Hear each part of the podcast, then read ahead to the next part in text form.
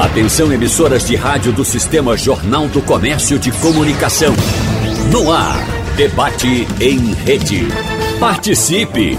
Rádio Jornal na internet. www.radiojornal.com.br o abandono de animais nas ruas é um problema antigo, complexo e ainda sem solução definitiva.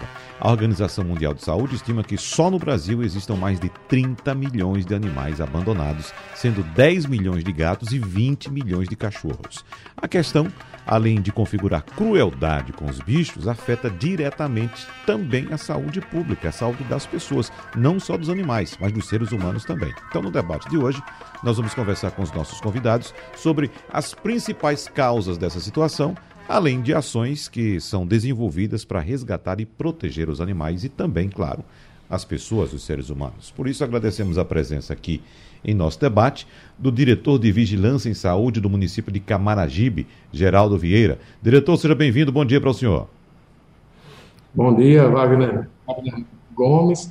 É um prazer, sempre um prazer apresentar aqui o município de Camaragibe, a nossa prefeita, a doutora Nadege Queiroz, né, e falar sobre esse tema, que é um tema tão importante, que é a, a vigilância, né, a vigilância junto com as ONGs, com a Secretaria de Meio Ambiente, enfrenta diariamente. Uhum. Então é muito importante, vocês estão de parabéns né, por esse debate e os convidados também, tem a nossa amiga La, é, Laura, né, da, e muito importante esse debate. Muito obrigado pela sua presença. A Rádio Jornal, aliás. Muito obrigado pela sua presença. A presidente da ONG Anjos do Poço, Laura Ferraz, também participa. Ela está em deslocamento, ainda está com algum problema por causa do nosso trânsito engarrafado, mas está chegando.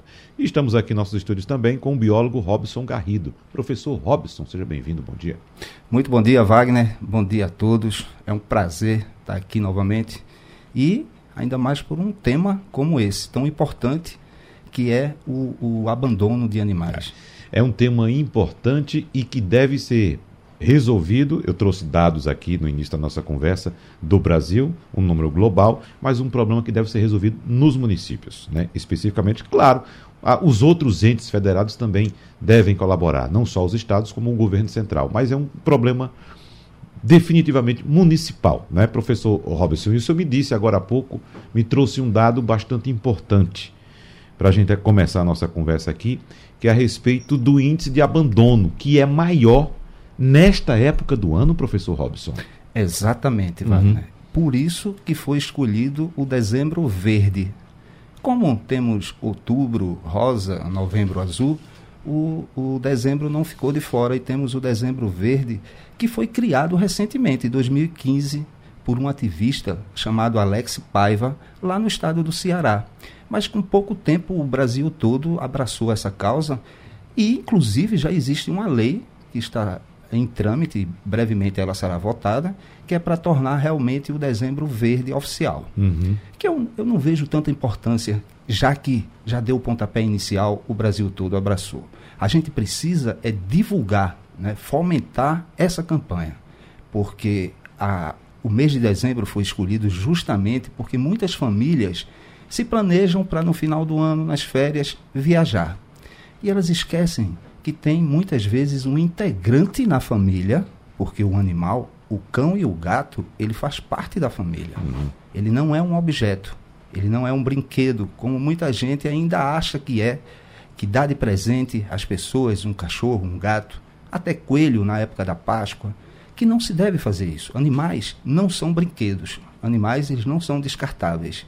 Então, no mês de dezembro, por falta de planejamento para esse integrante da família, algumas tomam a pior decisão possível, que é o abandono. Uhum. Você imagina um animal que tem todo dia comida, água, carinho, um local para ele dormir e que de uma hora para outra, Wagner, ele perde tudo isso.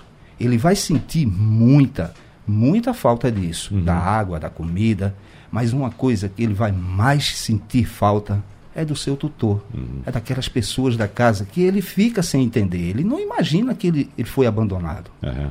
Então é, terrível a, o que acontece com o animal quando ele é abandonado. O professor Robson, você toca num ponto importante, porque trata-se de um ser vivo que, como nós, seres humanos, têm necessidades uh, várias de alimentação, fisiológicas, também adoecem, como a gente adoece. Né? E outro ponto importante, que pouca gente dá atenção, também tem sentimento.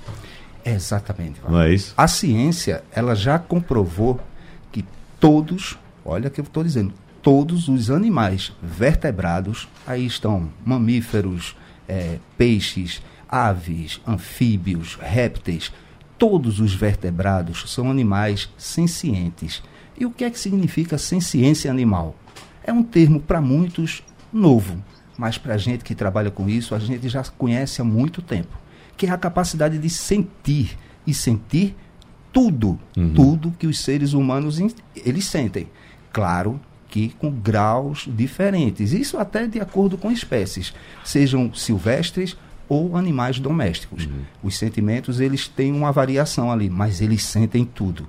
E o medo, o pânico, essa hora do animal quando ele é abandonado, tudo isso está presente nele.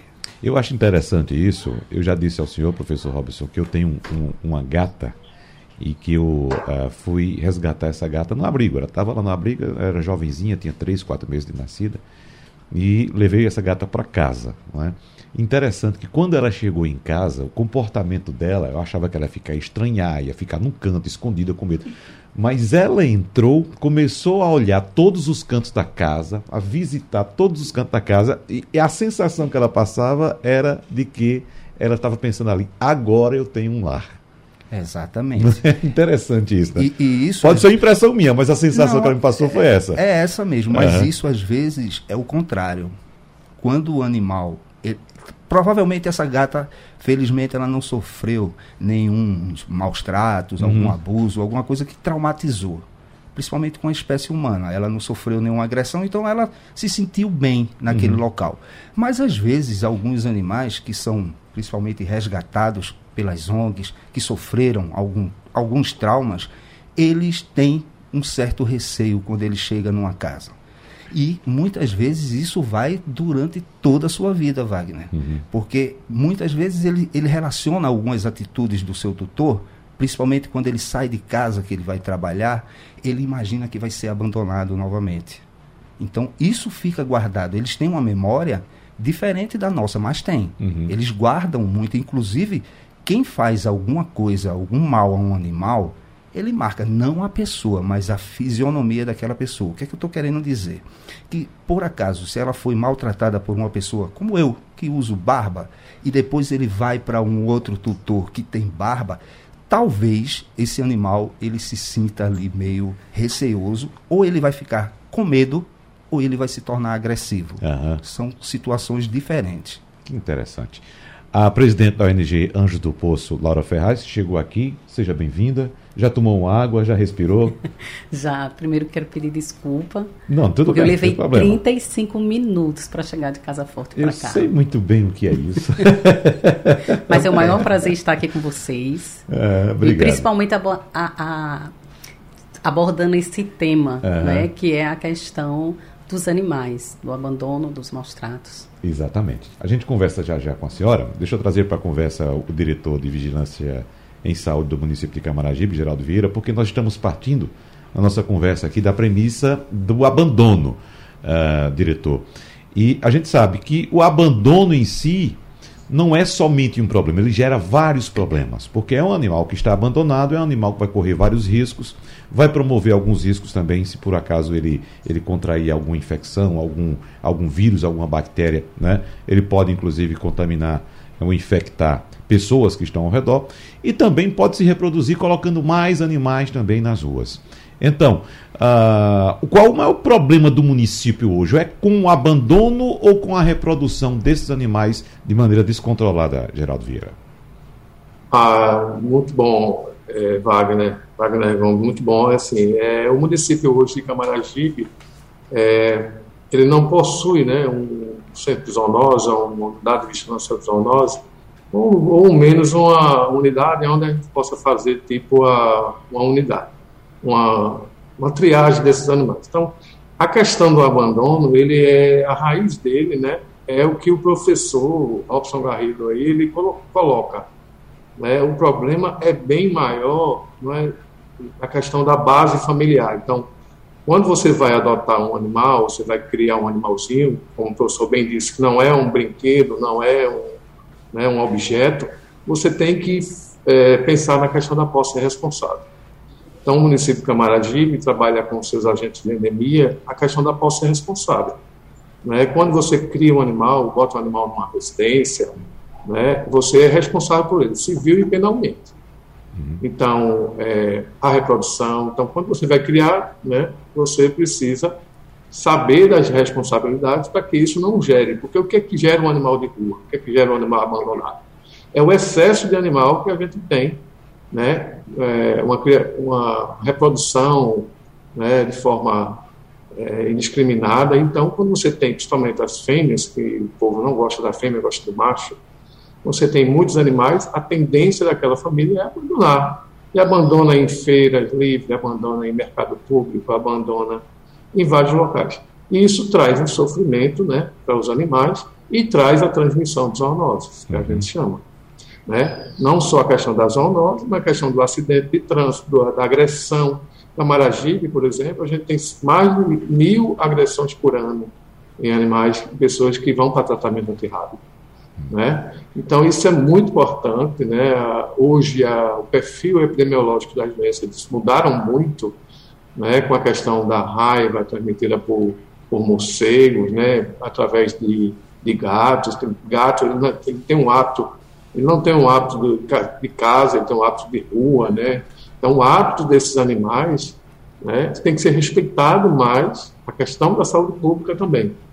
Então, é, esses animais na rua geram acidente, tipo cavalo, boi, cabra, porco na rua, eles geram um acidente de trânsito, né? eles geram é, é, coices, geram transmissão de zoonose. Então, animais na rua todo mundo perde, uhum. inclusive a saúde pública. Então, isso é muito importante, né? se pensar num programa a nível nacional, aonde você tenha um controle dessa população. Para ter um controle, você precisa ter identificação, né, lei de responsa que responsabilize o proprietário daquele animal. Para você responsabilizar, você tem que ter a identificação desses animais. Né? Muitos colegas, muitas pessoas ficam é, pensando em fazer esterilização do animal, castrar, gato, né, cachorro, mas o problema não para por aí. Porque o animal castrado também ele agride, também ele pega doença, também ele leva doença para casa. Né? Então tem que ter um programa onde você tenha a identificação né, do animal para que o proprietário seja responsabilizado. Então, Camaragibe, agora no momento, a gente está com parceria com a Secretaria de Planejamento do Meio Ambiente, onde a gente adquirir um castramóvel, né, a gente vai ter uma unidade de triagem de animal. Né, então, isso é importante para que feche o ciclo. Né? Não adianta só a vigilância em saúde fazer a parte da vigilância e o controle da doença. Uhum. Mas o problema, como você bem disse, o problema continua. Animal, e como o professor falou, o professor Robson falou, o problema ele continua, tem que se atacar na raiz, né, que é a questão da posse responsável. Né, em todos os países, né, Holanda, tal, você tem o controle e a população é responsabilizada. Se você abandonar o animal, você quase que é preso né? porque é um crime. O animal sofre, sofre dor, né? sofre por frio, né? por falta de alimentação, por falta de. adoece, por falta de assistência médica veterinária. Então, isso é muito importante, que você feche esse ciclo, que você tenha identificação, controle e acompanhamento disso com leis severas que sejam cumpridas. Uhum. Então, é isso hoje que a gente persegue aqui no município de Camaragibe, a questão de você fechar o ciclo, né? de você estar tá vigiando que a vigilância de saúde é vigiar para ação, né, para que as doenças que passadas, tipo raiva, né, tipo outras doenças que são antigas, não voltem. Né? O município hoje está livre desses casos. Mas por quê? Porque faz uma vacinação intensa da população canina e felina e faz o acompanhamento, a vigilância. Uhum. Eu vou pedir para a presidente da ONG Anjos do Poço, Laura Ferraz, trazer para a gente uma ideia uma resumida, uh, presidente, do que é a ONG, como é que é feito esse trabalho, qual o trabalho que a ONG faz e se a, qual a abrangência também, que a gente está aqui com a, um representante da Prefeitura de Camaragibe. Uhum. Evidentemente que a gente precisaria ampliar esse debate. Não temos espaço aqui para convidar todo, convidar a gente até convida, mas a gente não teria como receber todos os municípios da região metropolitana. Claro. Que, como eu disse agora há pouco, é um problema municipal. O município tem que resolver isso, embora concordo plenamente com Geraldo Vieira de que tem que haver uma campanha de âmbito nacional com apoio do governo federal, com os estados e municípios envolvidos para tentar resolver esse problema. Bom, a Anjos do Poço é uma organização não governamental, sem fins lucrativos, que atua em defesa do meio ambiente e dos animais. A gente defende os direitos dos animais. A gente atua praticamente em Pernambuco. Claro e evidente, mais no Recife, em Camaragibe, Jaboatão, em Olinda, em Paulista e, e por uhum. aí vai. É, nosso a, a, a, gente é bem, a gente tem uma amplitude muito grande. Nós temos 335 protetores independentes cadastrados. São protetores que acolhem animais, que protegem animais e às vezes sem a mínima condição. Então a ONG, ela tenta ser aquela ONG mãe de ajudar quem ajuda o animal. Certo. Então... A gente também além de, de, lidar diretamente com os direitos animais, a gente faz apuração de denúncias, mas essas apurações a gente atua no âmbito educativo. E uhum. quando preciso, claro e evidente, qualquer cidadão pode prender qualquer pessoa que cometa um crime quando é flagrante delito. E a gente também tem uma excelente parceria com o Depoma, com o CETAS, que trabalha com os animais silvestres. Algumas né? clínicas, não é? Uhum. Nós temos parceria com clínicas particulares que elas nos dão desconto e a gente repassa também para os protetores. A gente também lida com algumas empresas de rações que nos fornece, a gente redistribui, mas infelizmente é insuficiente diante da demanda. Uhum. Qual é a atuação, a forma de atuação da ONG junto ao poder público? De que forma a ONG trabalha com o poder público? Hoje nós estamos com mais de 52 caninos que foram apreendidos pelo Depoma e a justiça nos pediu para ficar. Hoje nós estamos com esses animais, porém, e infelizmente, nós não temos apoio dos entes públicos. Uhum. A gente tem esse, esses animais, mas a gente não recebe um grão de ração. Uhum. Nenhum tipo de apoio? Nenhum tipo de apoio. Uhum. Hoje, eu acho que a ONG é que apoia. Uhum.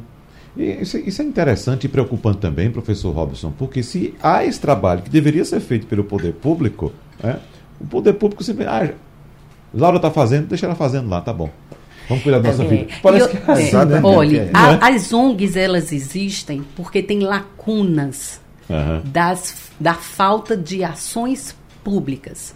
Nós temos políticas públicas, mas, não, mas nós não temos ações públicas. Uhum. É necessário que seja efetivado. Então, quando a gente vê hoje, claro e evidente que tem a vacinação antirrábica, e eu quero elogiar todos os municípios, pelo menos aqui de Pernambuco, isso é realmente bem eficaz.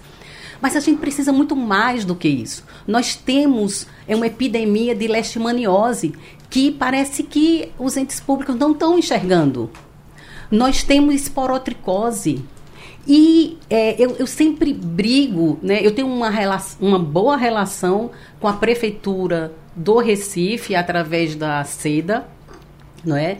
É, e eu sempre discuto, é importante ter ações públicas e que se os entes públicos fossem mais espertos, eles entrariam em parceria com as protetoras que acolhem esses animais e eles dariam condições a essas protetoras, como, por exemplo, fornecer o remédio para esporotricose, uhum. vacina para leishmaniose, e até ração mesmo, porque na verdade essas protetoras elas são os grandes canis, né? Porque hoje o CVA ela não pode receber nenhum animal, porque está superlotado. Uhum. Está superlotado porque também a, a sociedade civil é responsável. Quando se abandona é porque alguém abandonou. Uhum. Né? Então, quer dizer, quando o ente público também está cheio de animais, é porque tem alguma coisa errada. É preciso fazer uma campanha educativa, é preciso ter seriedade e punir quem realmente pratica esse tipo de crime, principalmente o abandono. Porque o abandono gera mais animais, porque a, a maioria não está castrado. Se vocês observarem, é, a moda é ter castramóvel. E Felizmente, nós ganhamos o Castromóveis. A partir de fevereiro, nós estaremos castrando os animais gratuitamente. Uhum. Vamos sair pelo interior e vamos em busca de financiamento para custear os médicos veterinários e os insumos que precisamos disso. Uhum. E é, hoje nós castramos sem castramóvel. Isso em parceria com as, as clínicas e hospitais. Nós castramos por faixa de 3 mil por ano é muito para uma ONG que não tem dinheiro. É. Professor Robson Garrido, explique aqui para o nosso ouvinte como é o comportamento desses animais. Especificamente, vamos falar de gato e cachorro, porque a gente sabe, uh, conhece um pouco do hábito desses animais. Né? Eu lembro que no interior, pelo fato de ter muitas casas, uh, na minha época praticamente não existia apartamento na região onde eu morava, era só casa. Então as pessoas tinham seus, seus animais, seus gatos, seus cachorros, e eles tinham uma vida de muita liberdade, de sair de casa, ir para a rua, passear, voltar para casa. O gato tem muito esse hábito de sair, principalmente à noite, né? O, hábito, o gato tem um hábito noturno, sair à noite. O cachorro não sai, sabe voltar para casa, circula pela vizinhança e tal. Hoje em dia, com a modernidade, com o aumento da população, com tantos edifícios, com tantos prédios, isso a gente praticamente não vê. Mas encontra animais abandonados, claro. E a gente percebe o hábito do cachorro. Na rua, o cachorro andando. Eu fico perguntando, meu Deus do céu, esse cachorro saiu de onde? Foi para onde, está voltando de onde, o que é que ele está pensando, o que é que ele está que é que ele tá fazendo. Então, como é que funcionam esses hábitos desses animais?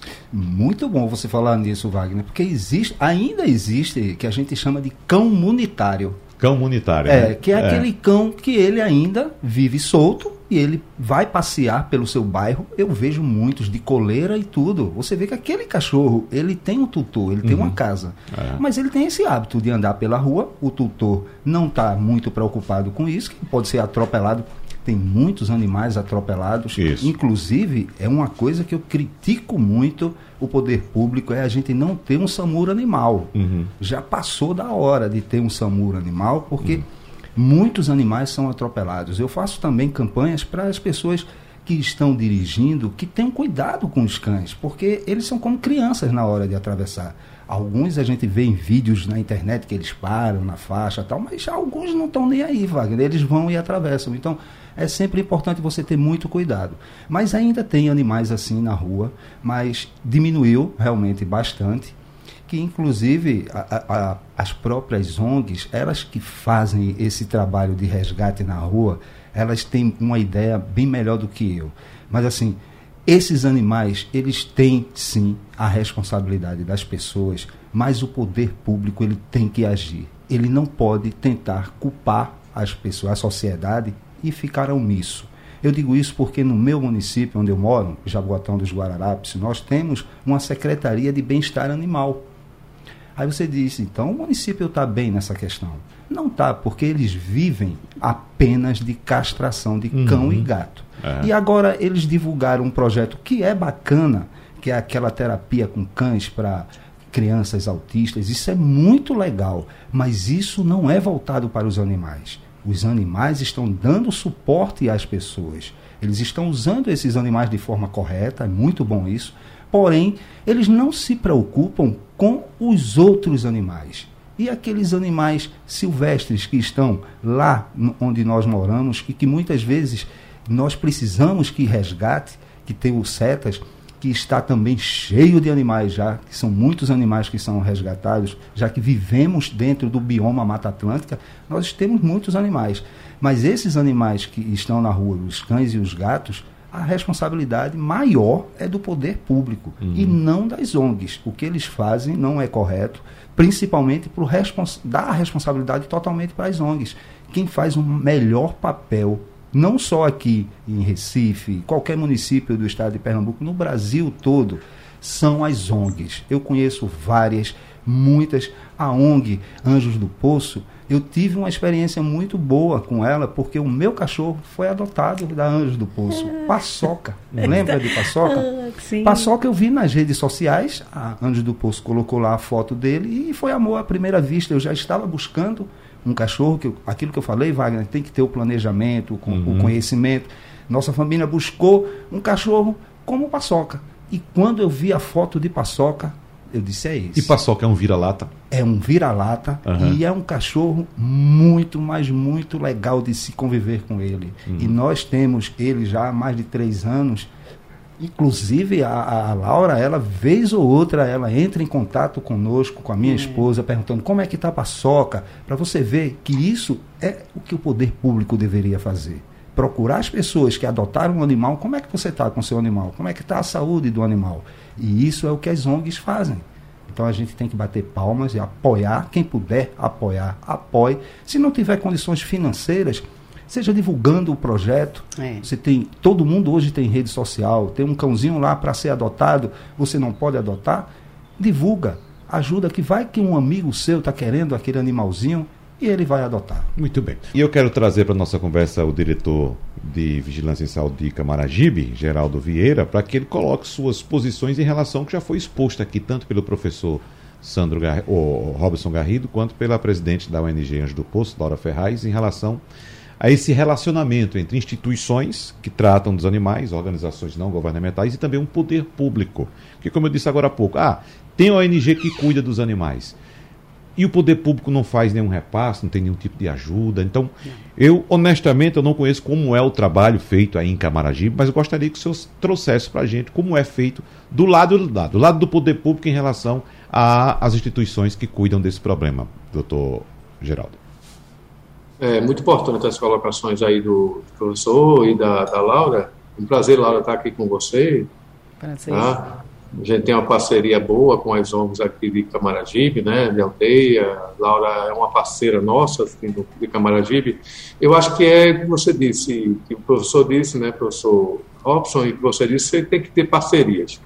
Né? É, só agora é, o governo federal criou uma lei, né, uma lei de, de controle populacional de animal, que uh, início, no início ela não tinha um pai, vamos dizer assim, né, não tinha uma não, não existia uma. qual era o, o ministério, qual era o, a secretaria que ia tomar conta dessa lei de proteção animal. Então, essa lei federal hoje ela é muito importante.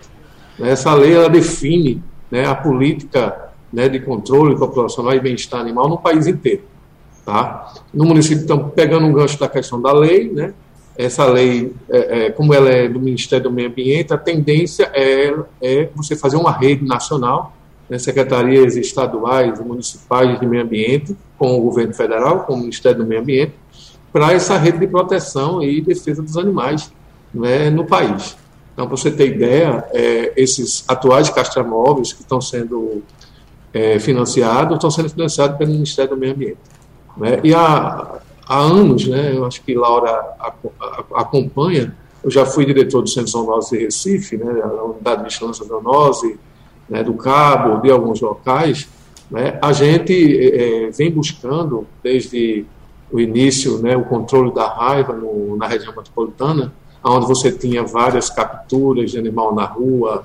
Né, a lei diz que o animal não pode estar na rua, ele é passível de captura, né, tanto cão como gato, cavalo. Né, e a gente vem buscando isso desde 1989, 90, para que seja criada uma lei nacional que você tenha um financiamento. Se não tiver um financiamento, não adianta.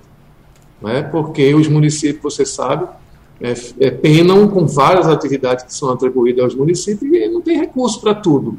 Né? Então, essa parceria é muito importante e o trabalho da ZONG também. Já existiu épocas que é, as, as vigilâncias era, trabalhavam totalmente separado das ONGs de proteção animal. Né? Então, com, com o, o, a evolução da questão né, das, no controle das doenças, das zoonoses né, nos municípios, é, a tendência agora, né, nesses últimos tempos, é trabalhar a questão do controle populacional. Uhum. E sem a ajuda das ONGs, sem a ajuda da população, a gente não consegue fazer tudo.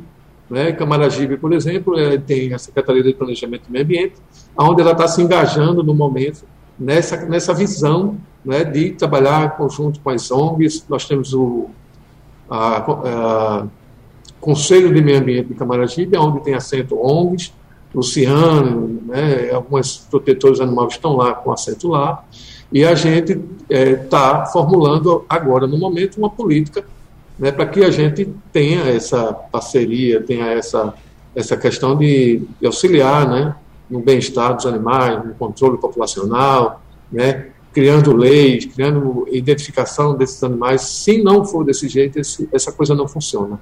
Eu concordo que a obrigação também é do poder público.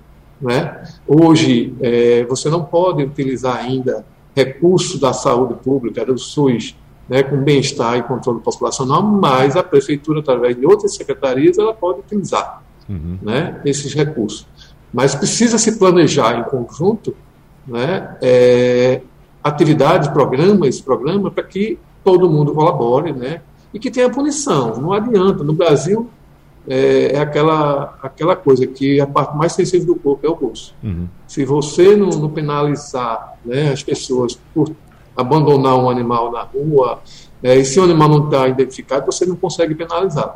Então a gente precisa unir forças, né? Sociedade civil, organizada, as ONGs, né, poder público, para que a gente pense um projeto né, junto que né, evitem esses abandonos, esses, essas crueldades, essas, né, esses abandonos de animais principalmente, porque é isso que gera.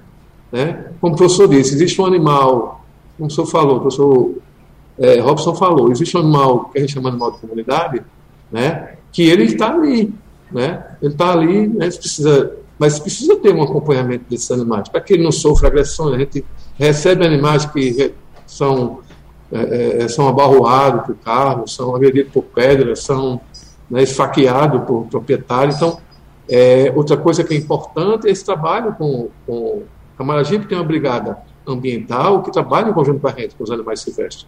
Então, qualquer animal silvestre que esteja em, em rede de energia, esteja invadindo uma casa, né, ele pode ser acionado, a Brigada Ambiental do Camaragibe pode ser acionado, esse animal é resgatado pela Brigada Ambiental e é levado para setas, como Laura falou. Né, é, os setas é em na área de aldeia, e a gente leva esse animal para lá. Né, e é, esse trabalho conjunto, Secretaria de Saúde, Secretaria de, de, de Planejamento e Meio Ambiente, que hoje a gente está iniciando agora com, a, com, o recebimento desse caixa móvel, esse grande programa né, de controle populacional e bem-estar animal. Uhum. Professor Robson Garrido, falando desses maus tratos que os animais sofrem nas ruas, não só de atropelamentos, como a gente conhece muito, eu lembro também em outras épocas, não sei se existe isso ainda hoje, acredito que sim. Por exemplo, cachorros soltos na rua. Aí vai um cachorro cruzar com uma cachorra e ali ele fica, como a gente diz no popular, engatado. Uhum. Aí chega gente para bater com um pau no cachorro. Joga água. Joga água quente, veja é. só, né? Quanta falta de informação, né, professor? Mas fique à vontade. Bom, é, sobre essa questão que o secretário falou, eu gostaria só de dizer que a gente pode e deve seguir os bons exemplos dos outros países. Que o planejamento pode ser seguindo com esses exemplos. O, o secretário ele falou no início da Holanda, que é um país que foi o primeiro país a declarar que não existe mais animal de rua. E como é que eles conseguiram isso? Foi um, um toque de mágica? Não. Eles fizeram sim um trabalho longo, tá? mas com o envolvimento de todos, principalmente o poder público, que fez o quê? Leis e fiscalização. Porque eu, eu acho que nós temos leis aqui no Brasil que a gente poderia usá-las já. Pode sim melhorar mas essas que tem já devem ser utilizadas em prol desses animais, uhum. que deve proteger eles.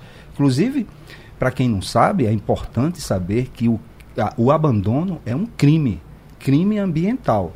Até pouco tempo, esse crime ele tinha a pena de três meses a um ano. Agora, recentemente, em 2020, houve uma mudança na lei e agora é de dois anos a cinco anos quando é cão e gato. Os outros animais continuam com aquela pena de três meses a um ano, mas uhum. cão e gato aumentou. E as pessoas precisam entender que essa lei, sim, você pode ser preso. Mas essa mesma lei, Wagner, ela já deixa algo ali no ar. Subjetivo. Por exemplo, isso. Por quê? Não tem a palavra abandono.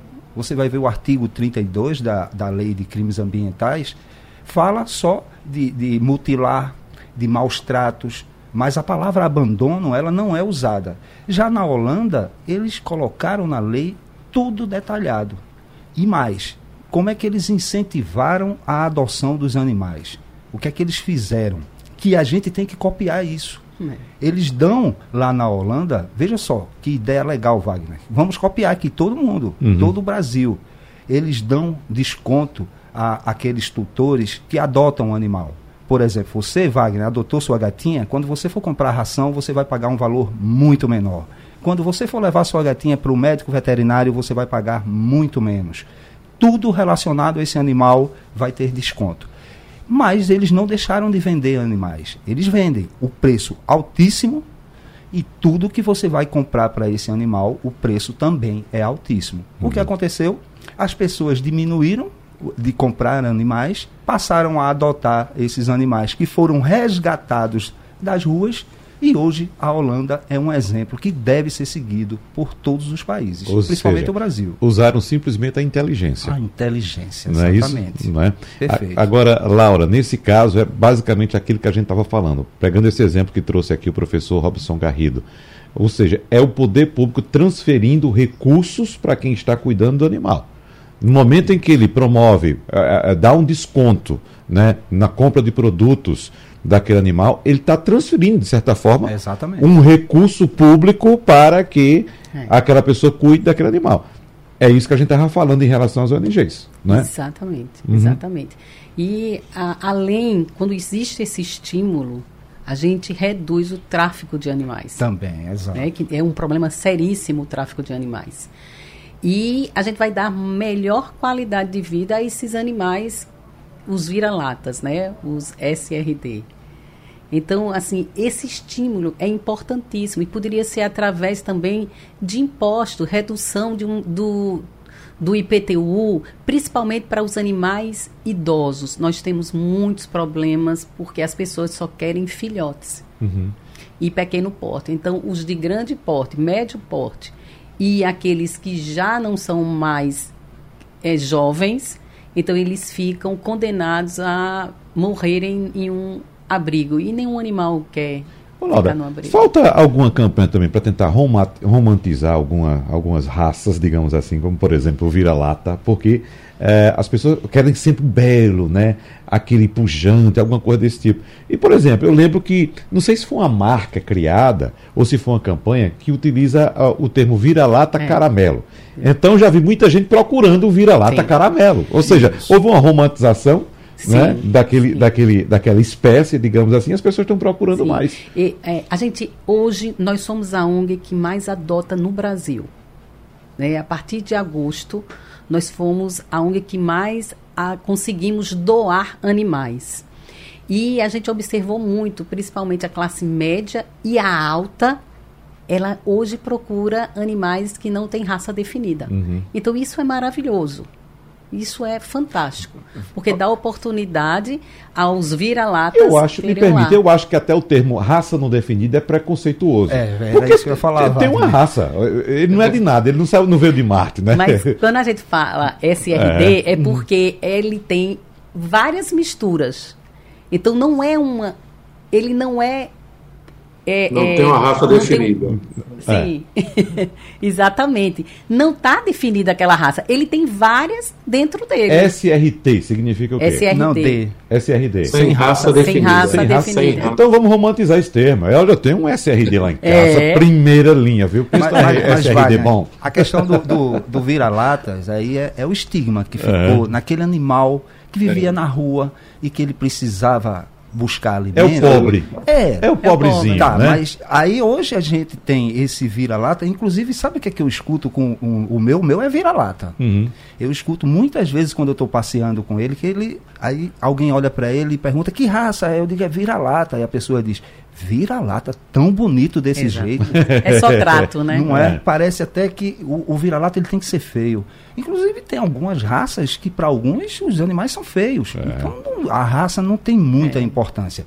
Eu acredito sim que o, o vira-lata, o sem raça definida, ele talvez seja um animal que se adapta melhor a qualquer família, a qualquer lar, seja Fica ele... menos doente. E isso também tem mais é um resistência. animal bem dócil, é um animal que você consegue conviver com ele naturalmente. O que a gente tem de histórias de vira-lata, por exemplo, que acompanha uh, enterro, sepultamento, que entra no cemitério, que fica lá.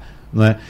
Porta de hospital, o tutor está lá. Até mesmo, a gente tem vários exemplos aí, por exemplo, filmes, né? moradores de rua, né, que são atendidos em hospitais e têm que passar internamento. O cachorro fica lá na porta da unidade esperando o, o, o, o cidadão ou a cidadã sair. É uma é, coisa impressionante. Inclusive, isso é um problema em algumas cidades que, quando elas querem tirar os moradores de rua para algum abrigo, eles só querem ir se eles levarem o cãozinho dele lá, o amigo uhum. dele. E, e esse é um problema que pode ser resolvido pelo poder público, que nessa hora deveria usar o bom senso. E eles não permitem que essa pessoa leve seu cãozinho para lá. Ou ele vai sozinho, ou não vai. E muitos moradores preferem ficar na rua. Não e... abandonam esses daí, tá vendo? Como é. Aí você vê a contrapartida, né? Uma pessoa que não tem casa mas não abandona o seu cachorro. Exatamente. E, e gera. Agora, a... Pois não, Geraldo. Agora mesmo, na Laura está de prova, agora mesmo na questão da catástrofe, nos alagamentos, a gente trabalhou muito em conjunto com, com a ONG de Laura.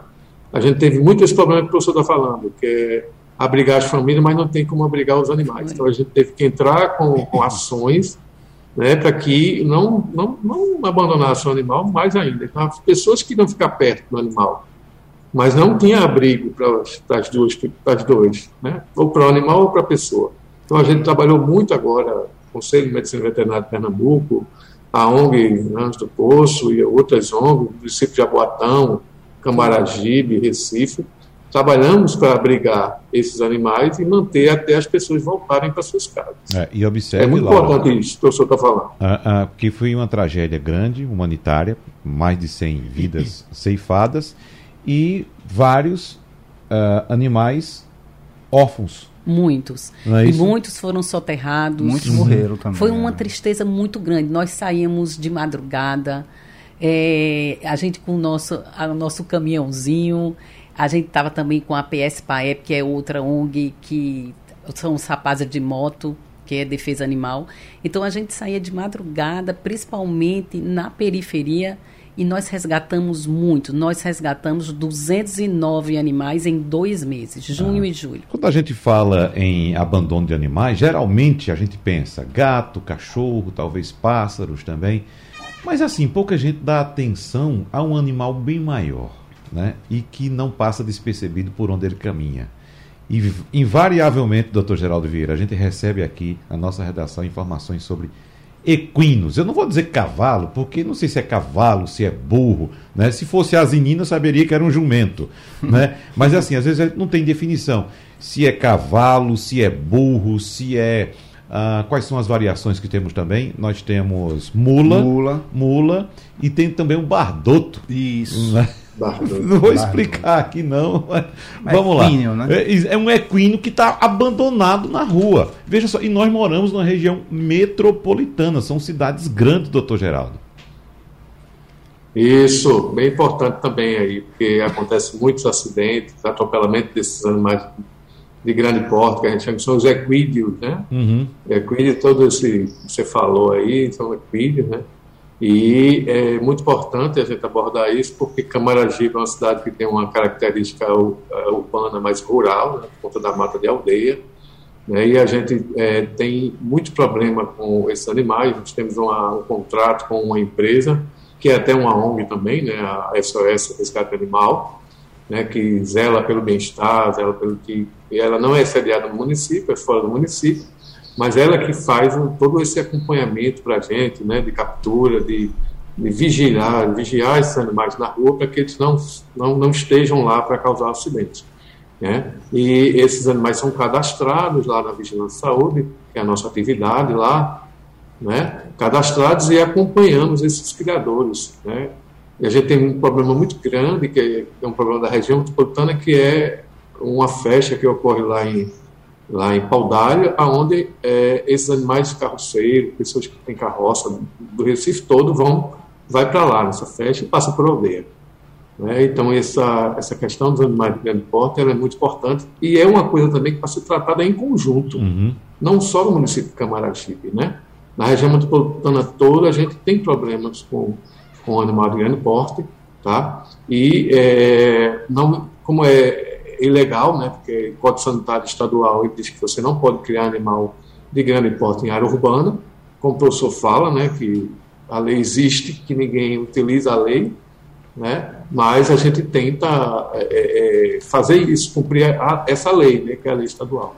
Mas, assim, como eu disse, né, Camaragibe é uma área que tem uma mata de aldeia, que tem uma característica rural, e é super difícil você é, controlar essas criações de animais de grande porte na região metropolitana.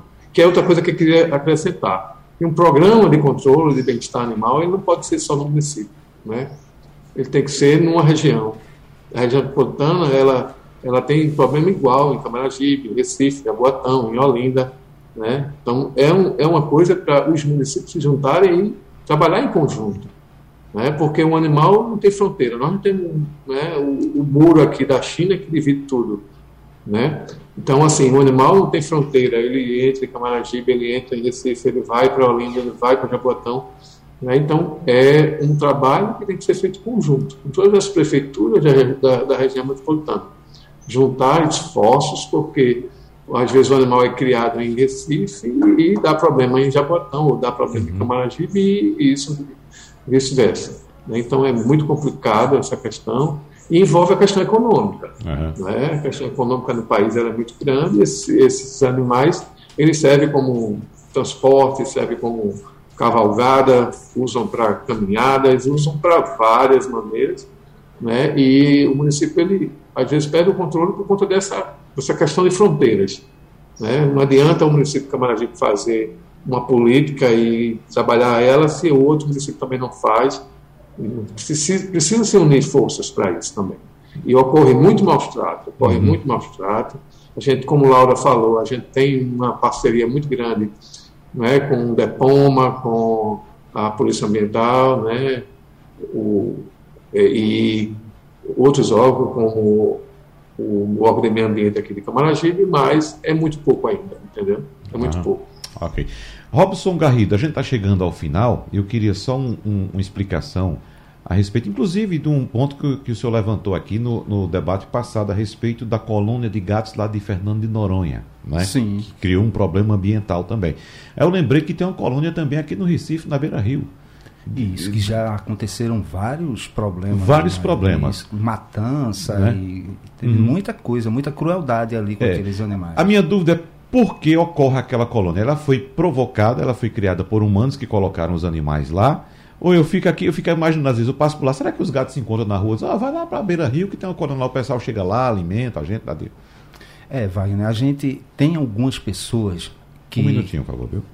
Tem algumas pessoas que elas, por vontade de ajudar, elas alimentam às vezes animais em alguns locais. Uhum. E eu acredito, eu não tenho certeza dessa informação, mas eu acredito que ali era um ponto onde algumas pessoas, algumas senhoras que cuidam desses animais, que elas são importantíssimas, porque esses animais, eles precisam comer. É melhor que alguém ofereça uma ração para eles do que ele ir lá rasgar a sua sacolinha de lixo que você deixou antes do caminhão do lixo passar. Uhum. Isso acontece normalmente, inclusive, com cavalos que vão lá e rasgam isso. isso, porque eles vão em busca de alimento. Uhum. Então, ali provavelmente era um ponto de alimentação.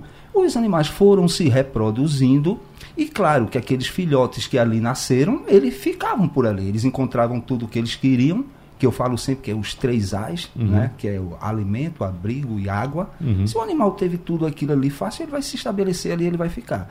Então eu creio que seja esse o grande problema daquele, daquela área. Mas nada justifica que as pessoas fizeram já e ainda fazem, que é matar esses animais, envenenar esses animais. Esse não é o caminho. O caminho uhum. não é esse. A gente precisa sim políticas públicas e tentar resolver isso da melhor forma. Laura Ferraz, quem quiser ajudar a ONG Anjos do Poço, como é que pode fazer? Tem telefone? Tem, nós endereço? Temos, o que é que você nós diz? temos nosso Instagram, Anjos do Poço, que uhum. pode entrar em contato conosco. Nós temos o telefone, que é o 982295333. Nós temos o site www.anjosdopoço.org Certo. E. É... Ponto .org, não tem ponto .br, né? Não. Anjosdopoço.org. É.